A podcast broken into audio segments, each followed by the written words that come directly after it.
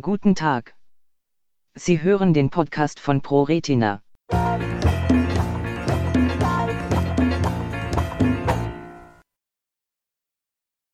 Erläuterungen zur methodischen und medizinischen Anwendung von CRISPR-Cas.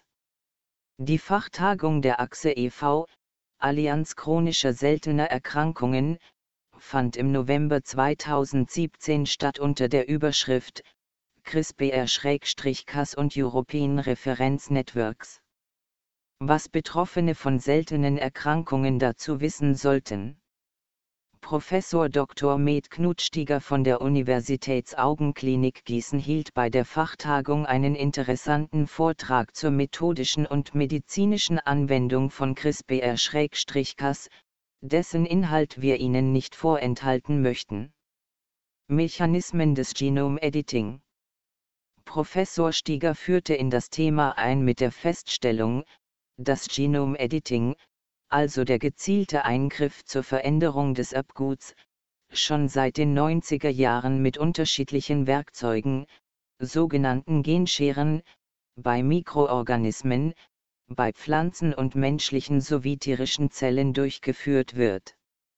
Unser Genom besteht aus DNA, die sich wiederum aus einem Doppelstrang aus Nukleotiden, Nukleotidstränge, zusammensetzt.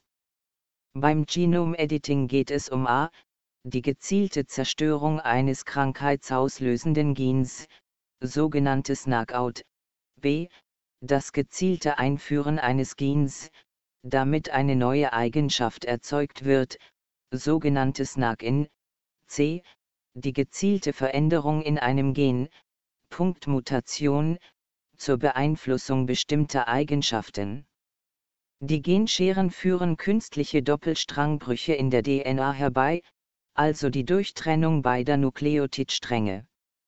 Die anschließende Reparatur oder Neuanpassung des Genoms, bei der die Enden der Nukleotidstränge wieder zusammengefügt werden, erfolgt in der Zelle mit Hilfe unterschiedlicher Reparaturmechanismen. Die Vorteile von CRISPR-Cas CRISPR-Cas hat die Wissenschaft revolutioniert. Die Methode gilt gegenüber den bisherigen Genscheren als einfacher in der Anwendung, präziser in der Funktion und preiswerter. Auch kann sie prinzipiell das Erbgut gleichzeitig an mehreren Stellen verändern und sie soll im therapeutischen Einsatz weniger Nebenwirkungen hervorrufen. Sie weckt hohe Erwartungen in der Medizin insbesondere in Hinblick auf eine beschleunigte Therapieentwicklung.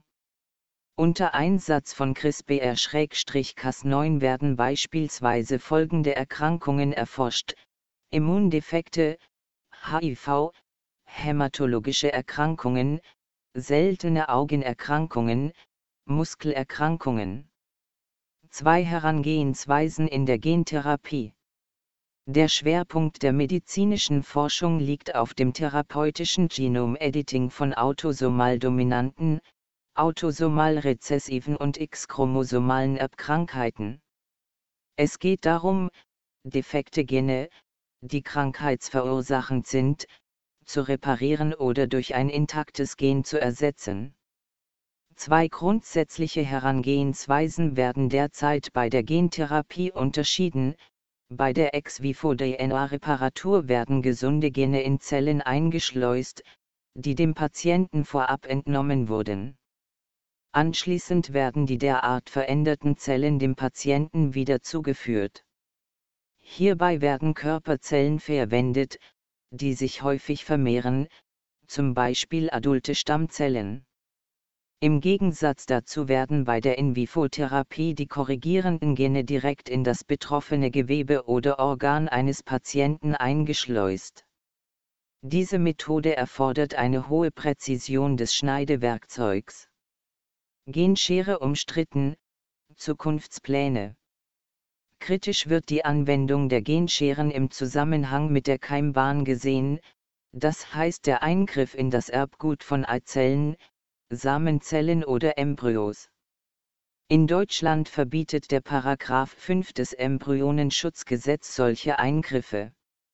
In anderen Ländern erfolgt dies bereits zu Forschungszwecken, bisher wohl noch nicht erfolgreich. Auch ist die Präzision der Genschere nicht unumstritten und die Frage, was genau an den Schnittstellen nach Trennung und Wiederzusammenführen der Doppelstränge passiert, nicht abschließend geklärt. Da die Methode so rasant Verbreitung findet, gibt es bereits die Forderung von vielen nationalen und internationalen Organisationen nach einem freiwilligen internationalen Moratorium, um über Experimente und Anwendungen von CRISPR-Cas zu diskutieren.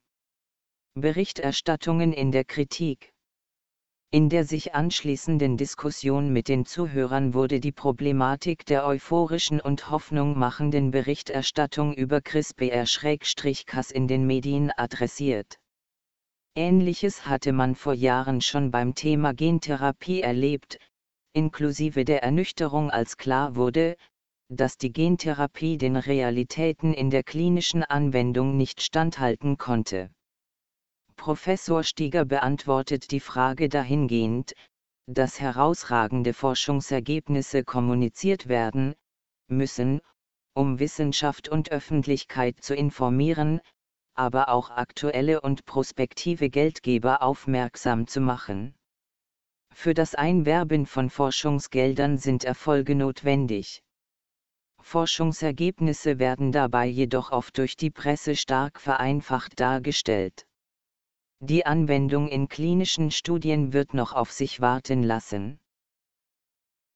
Weitere Informationen zur ProRetina finden Sie auf unserer Homepage unter www.pro-retina.de.